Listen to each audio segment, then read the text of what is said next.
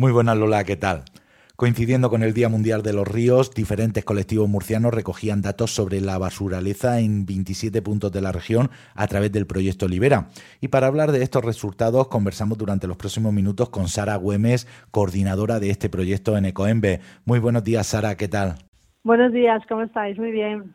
Bueno, pues fruto de esta campaña se han recogido más de 1.200 residuos abandonados en entornos fluviales de la región. Sí, toda una suerte y una pena, ¿no? Eh, yo siempre cuando hablo de estas recogidas siempre es como la cara y la cruz. Una suerte porque esos residuos ya no están afectando y contaminando a los entornos y a las especies y además en la otra cara muy triste porque realmente siguen apareciendo estos eh, residuos a pesar de los esfuerzos de sensibilización y concienciación que estamos realizando entre todas las organizaciones que estamos en el proyecto Libera, ¿no? Sara, un poco en qué consiste el proyecto Libera y cómo nace. Libera nace hace cuatro años, exactamente de la mano de Sea Life, ONG decana en la conservación aquí en España, y Ecoembes, que es la empresa sin ánimo de lucro que se dedica al reciclaje del contenedor amarillo y azul. Ambos vieron la necesidad de poner un poco de constancia y de freno a la aparición de residuos en los entornos naturales, a lo que nosotros después lo rebautizamos como basuraleza y que ha hecho un efecto mm, positivo en el sentido de que ahora tenemos un nombre puesto al problema y por tanto todos somos capaces de determinar o de distinguir el problema para poder poner soluciones, que eso es lo que hacemos en el proyecto Libera. Trabajamos muy rápidamente, te cuento, en el ámbito de la ciencia para conocer cuál es el problema, cuáles son los residuos más abandonados, dónde, qué materiales y demás, luego cómo contaminan y además teniendo esta, esta, información podemos prevenir, que sería el segundo eje, con capacidad para hablar de campañas de, publicidad, de sensibilización, aulas eh, con las aulas de, de, institutos, de secundaria, de primaria, de universidad incluso, también obviamente con los centros de interpretación y hacemos todo eso en materia de sensibilización. Y luego ya la, la movilización propiamente dicha, que sería el tercer eje de Libera, que sería sacar o ir o llevar a, a, todas las personas que podamos al campo para que vean el valor de estos espacios que tienen cerca de sus casas y a su vez que vean lo sucio que está para poder poner solución desde sus propias manos y las manos que tengan más cerca, ¿no? de familiares, amigos y demás. Hablabas tú de ese voluntariado, un proyecto en el que este año han participado más de 320 voluntarios, además de diferentes instituciones y organismos públicos.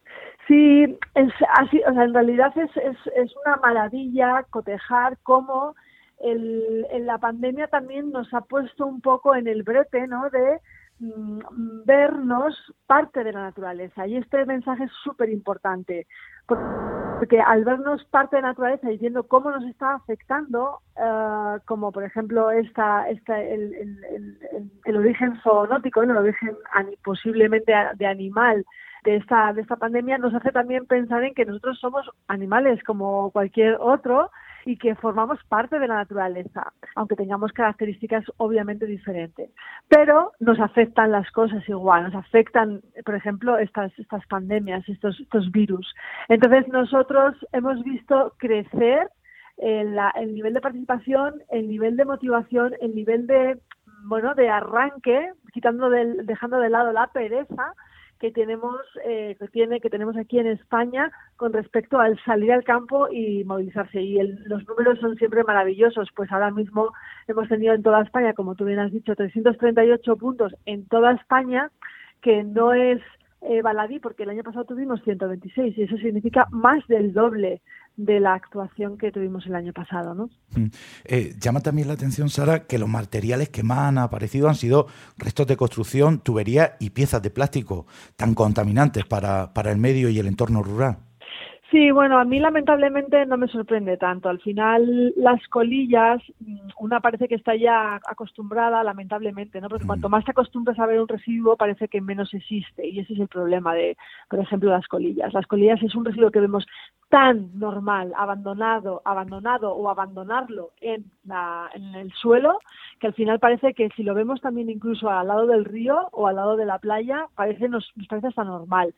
Y eso es lo que tenemos que hacer, quitar esa normalidad, ¿no? Y, me, pega muy bien en este contexto, quitar esa normalidad para volver a la normalidad de, de, ver el campo libre de residuos, ¿no? Las colillas, además, son hipercontaminantes, contienen hasta 400 contaminantes cada una de ellas y algunos metales pesados como la nicotina, el cadmio o el arsénico. Entonces, obviamente estamos hablando de un problema muy grave, pero no tiene no quiere decir esto que los escombros sean menos graves, pues estos también muchos de ellos contienen pinturas y la pintura es uno de los principales aportadores de microplásticos a los espacios naturales. Los microplásticos contienen a su vez eh, eh, contaminantes como pueden ser eh, los plastificantes o los retardantes de llamas que en volúmenes, en volúmenes normales no nos afectan, pero cuando se transforman en volúmenes más allá de lo, de lo permitido, obviamente afecta y no digamos a un microscopio, eh, a un bichito que vive ahí en el campo, ¿no? O sea que sí, todo esto nos está afectando, nos está afectando lamentablemente y mucho, no solamente a nosotros, como hemos visto con la pandemia, lo estamos viendo, sino también con, con las, las pequeñas cositas que no vemos porque tampoco nos estamos informando mucho. Eh, aquí en la región de Murcia esta campaña se ha realizado en términos municipales como Alcantarilla, Fuente Álamo, Abanilla o Caravaca, pero un poco, ¿cómo se escogen los, entornos donde se va a realizar esa actuación? Mira, aquí lo importante es que todos eh, los que nos están escuchando sean, crean o que o quieran ser parte de la solución. Todos, sin lugar a dudas, además sin un pero, somos parte del problema pero todos también somos parte de la solución. Entonces, en, en, las participaciones del metro cuadrado, de las recogidas de Libera, siempre todos tienen la capacidad de ser parte de la solución y pueden crear sus propios puntos de recogida.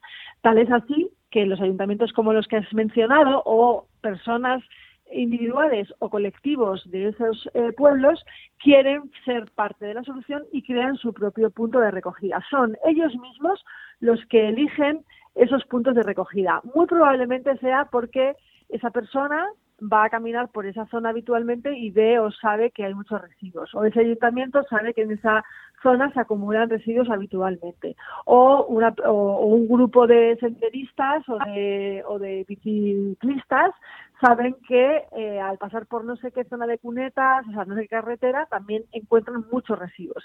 Entonces, esto es cada uno de nosotros ser conscientes de los espacios naturales que tenemos más cercanos y a la vez más sucios para poder ir a recogerlo y hacer un acto de sensibilización con todos los que nos rodean. Además, toda esta información se recopila en el barómetro de la basuraleza. Un poco aquí en la región de Murcia, ¿qué índices nos están mostrando? ¿Nos movemos en límites peligrosos? ¿Es aceptable? Mira, lamentablemente yo creo que eh, aceptable para mí es una palabra como muy muy positiva porque para mí ni una colilla debería ser aceptada ¿no? en el suelo ningún plástico ningún eh, residuo de una lata una botella un papel albal un clines me da igual cualquier residuo no es aceptado ¿no? en, en los espacios naturales como tal podemos utilizarlo y luego nos llevamos al contenedor correspondiente para separarlo y que vuelva a tener su eh, bueno su vida de reciclaje entonces, eh, en Murcia, como en cualquier otro punto de eh, España, lamentablemente no aprobamos. No aprobamos en ningún punto de España. En todos los espacios naturales se encuentran residuos.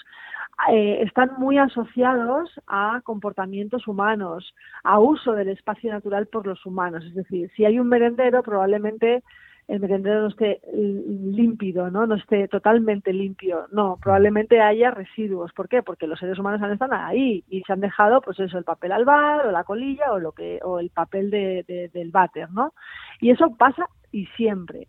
También pasa en con otras actividades humanas. Pueden ser la pesca, eh, de interior o de exterior, o sea, de, o de costa, puede ser la agricultura, que también se abandonan muchos plásticos, bien sean de, de los agarradores o de la replantación de, de plantas o de, eh, de los planteles, vamos, quiero decir.